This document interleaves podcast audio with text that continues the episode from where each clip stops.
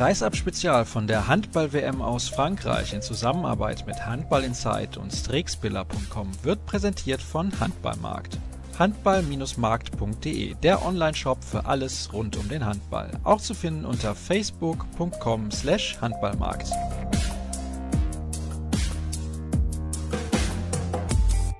Ja, schön, dass ihr wieder eingeschaltet habt. Hallo und herzlich willkommen zur nächsten Ausgabe von Kreisab der Podcast hier bei der Handball-Weltmeisterschaft in Frankreich. Andreas Wolf sitzt bei mir, den ich gestern in der Mix schon, schon genervt habe. Deswegen freue ich mich, dass du heute auch wieder Platz genommen hast hier. Ich habe ein paar Fragen vorbereitet. Möchte zuerst mal sprechen über so ein Spiel gegen Chile und auch das, was ansteht gegen Saudi-Arabien. Wie schwer ist das für dich da, die Motivation zu finden? Klar, du bist Sportler und ehrgeizig, möchtest natürlich jedes Spiel gewinnen, aber das sind ja nicht die Gegner, die so ein richtiger Maßstab sind.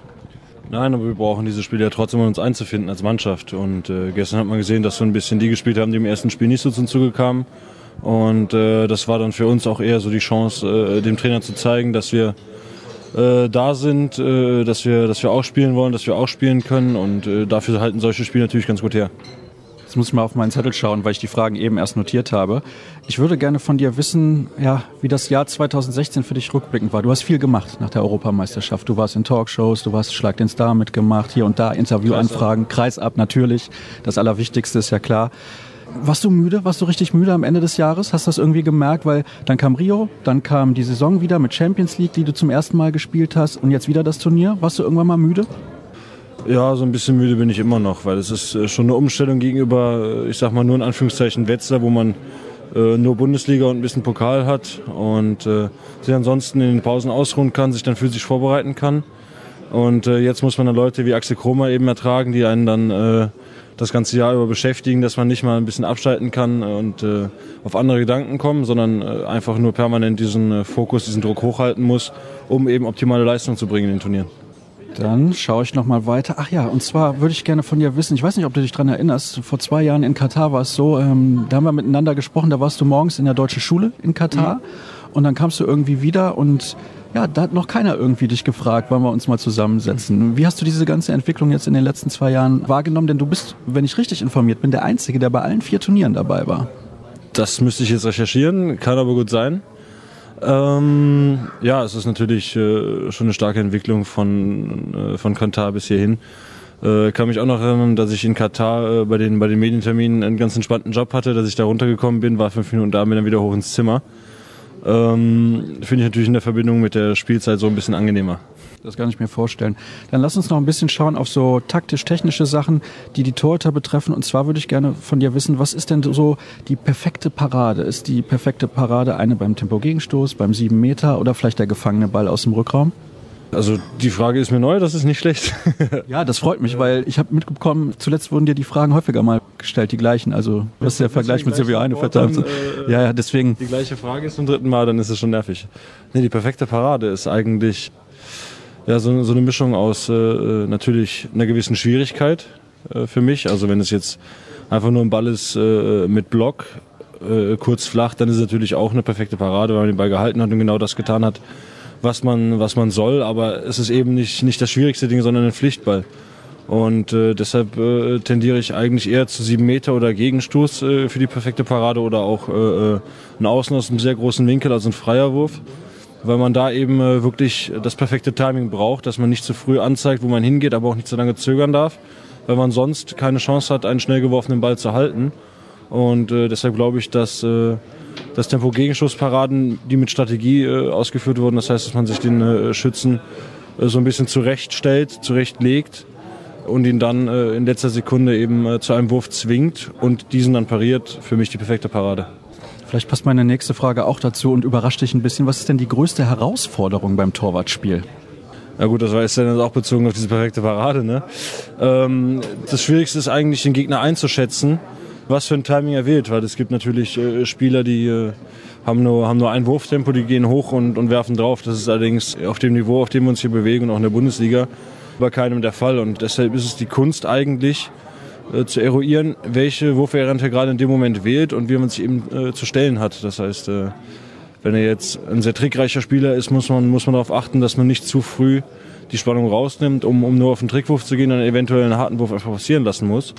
Und äh, andersrum, wenn einer nur hart wirft, muss man auch darauf gespannt sein oder darauf äh, fokussiert sein, dass er auch vielleicht mal gegen die Andrea oder sowas auspackt. Musst du dich intensiver vorbereiten auf Gegner wie Saudi-Arabien oder Chile, weil du die Spieler einfach nicht kennst? Ähm, jein. Also ist es natürlich so, dass, äh, dass äh, man ein bisschen genauer hinguckt beim Video, weil man äh, einfach gar keinen Spieler kennt und, und wenn man gegen Mannschaften spielt, wie die Schweden zum Beispiel, die eigentlich fast einen Großteil der Spieler aus der DKB Handball Bundesliga stellen. Ist natürlich ein bisschen einfacher, weil man schon seine, seine Tendenzen für die Spieler hat. Und wenn man dann Spieler sieht, die man noch nie in seinem Leben auf dem Spielfeld erleben durfte, ist es natürlich, ist es natürlich eine Umstellung. Allerdings haben sie eben nicht ganz die Qualität dieser, dieser europäischen Spitzenspieler. Und äh, man hat ja gestern gesehen, dass im äh, Verbund mit der Abwehr sehr viel zu lösen ist. Und äh, vielleicht dann eben gegen solche teilweise unorthodoxen oder konventionellen Spieler auch äh, eine gewisse Lockerheit äh, hilfreich sein kann. Dann bedanke ich mich und freue mich, dass du nach zwei Jahren immer noch zu mir zum Medientermin kommst. Das war's. Dankeschön. Danke.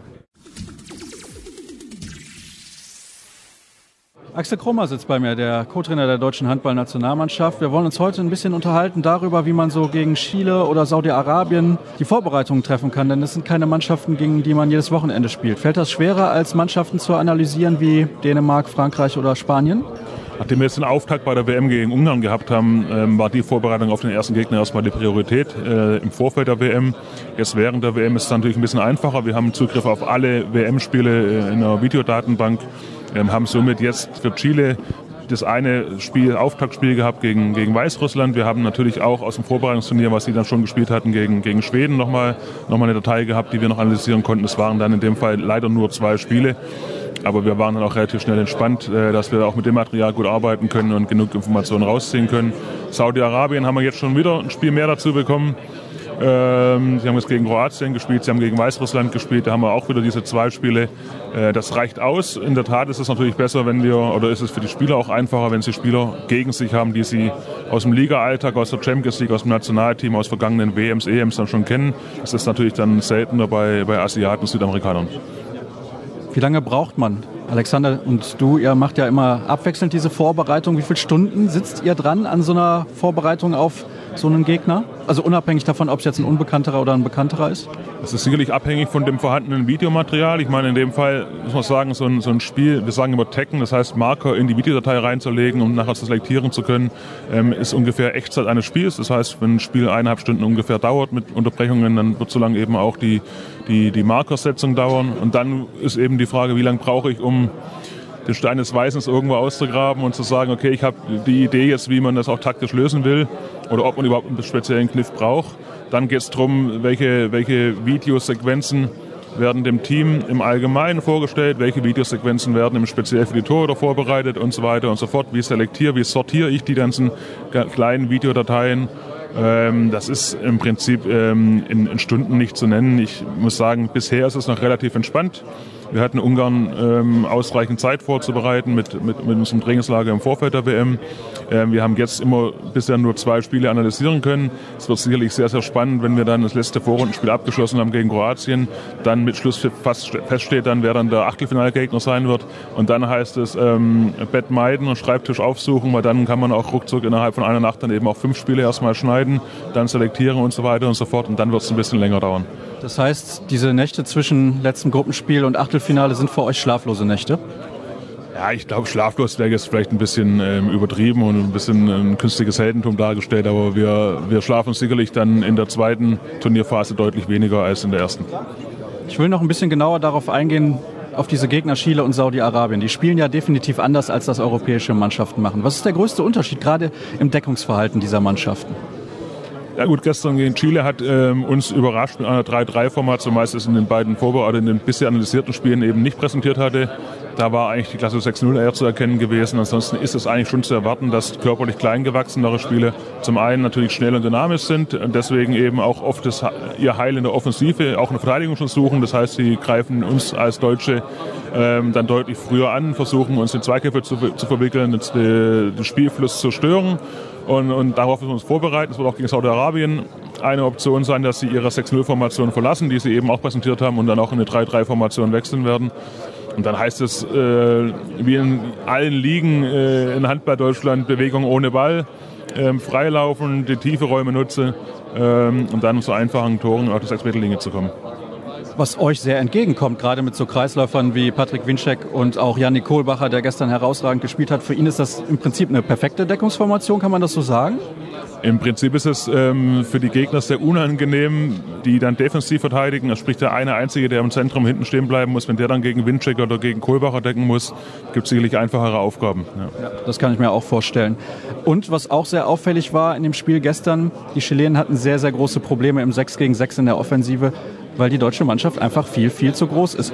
Das heißt, im Prinzip, ja, wie soll man das formulieren? Die haben keine Chance, ist vielleicht ein bisschen übertrieben, aber was kann man da überhaupt machen dann, wenn man diese körperlichen Nachteile hat?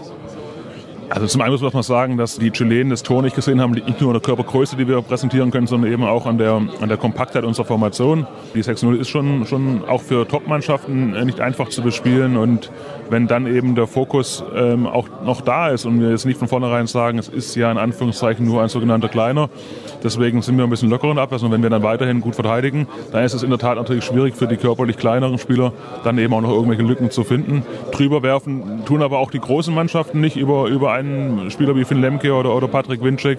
Das heißt, ähm, auch die werfen zwischen den Armen, zwischen die Körper durch.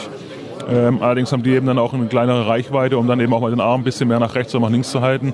Fällt den kleineren eben auch schwerer als den großen. Natürlich kennst du die Mannschaft sehr gut, deswegen wirst du jetzt wahrscheinlich sagen, dass du nicht überrascht warst. Ich war trotzdem überrascht, dass die Mannschaft tatsächlich über 60 Minuten diesen Fokus hochgehalten hat. Also ich muss ganz ehrlich sagen, wir sind bei einer Handball-Weltmeisterschaft und ähm, wenn da jemand keinen Fokus präsentiert, dann soll er nach Hause gehen. Ist, also in der Tat ist es für mich nicht überraschend gewesen. Es ist zwar so, dass man froh sein kann, dass es funktioniert hat, aber dass es so kommen wird, das war uns schon relativ klar. Bist du denn überrascht, dass Saudi-Arabien sich bislang so gut präsentiert? Ja, ich hatte keine großen Erwartungen. Ich meine, wir haben gegen die auch schon gespielt in Katar. Ähm, wir wissen, dass, äh, dass die natürlich auch äh, mittlerweile intensiv im Handball auch arbeiten, wie, wie andere Asiaten ja auch. Die Ergebnisse bisher waren relativ knapp. Das wird sich dann hoffentlich morgen ändern. Eine Frage habe ich noch und zwar würde ich gerne den Vergleich zum Fußball ein bisschen ziehen. Da spricht man immer davon, dass das deutsche Trainerteam allen anderen voraus ist.